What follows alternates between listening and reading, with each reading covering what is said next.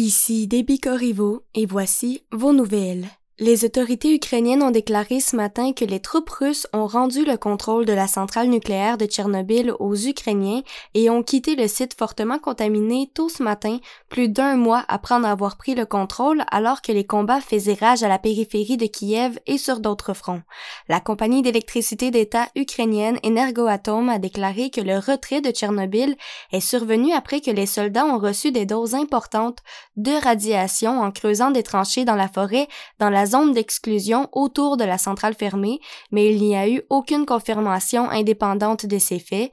Le retrait a eu lieu au milieu d'indications croissantes selon lesquelles le Kremlin utilise les discussions sur les désescalades en Ukraine comme couverture tout en se regroupant, en réapprovisionnant ses forces et en les redéployant pour une offensive renforcée dans l'est du pays.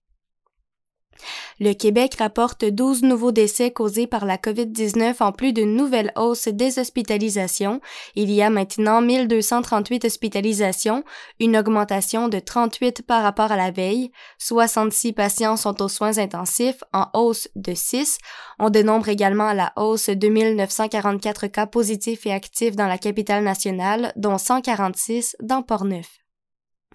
Le député fédéral de Lévis-Lobinière, Jacques Gourde, a expliqué mercredi en deuxième lecture à la Chambre des communes son projet de loi C-215 qui vise à faire passer de 15 à 52 semaines le nombre maximal de semaines pendant lesquelles des prestations de maladie de l'assurance emploi peuvent être versées à des Canadiens qui souffrent d'une maladie grave comme le cancer. On estime encore cette année que plus de 150 000 Canadiens devront avoir recours à plus de 15 semaines de prestations de maladie pour leur convalescence à la suite d'une maladie grave. Le député Jacques Gourde soutient qu'avec l'adoption du projet de loi C-215 et en mettant de côté la partisanerie politique, les députés à la Chambre des communes garantiront une sécurité financière supplémentaire à des citoyens qui en ont bien besoin. Le député de Portneuf, Vincent Caron, a remis 162 720 dollars de son budget discrétionnaire provenant du programme Soutien à l'action bénévole pour 2021-2022 à 177 organismes et permis la réalisation de 250 activités dans Portneuf.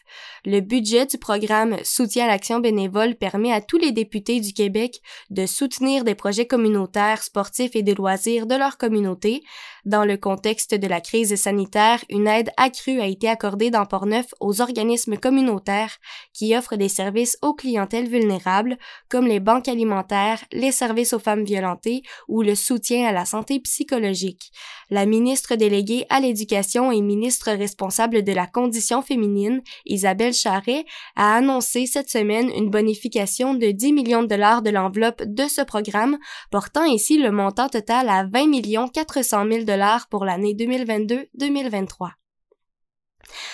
Le comité organisateur du Relais pour la vie de Portneuf annonce le retour en présentiel de l'événement festif au parc de Nakona le samedi 11 juin prochain de 18h à minuit. Après deux ans en mode virtuel, la 13e édition du Relais pour la vie de Portneuf au profit de la Société canadienne du cancer se tiendra dans une formule adaptée aux consignes sanitaires. L'organisation, sous la présidence d'honneur du député Vincent Caron, compte déjà 18 équipes regroupant plus de 80 participants la période de recrutement se poursuit. Les inscriptions se font en ligne sans frais au relaispourlavie.ca et pour les intéressés, l'organisme L'Envolée de Neuville organise une conférence sur le relais pour la vie de Portneuf le mercredi matin 13 avril prochain à 9h30 à l'église de Neuville. C'est ce qui complète vos nouvelles à chaque FM 88.7.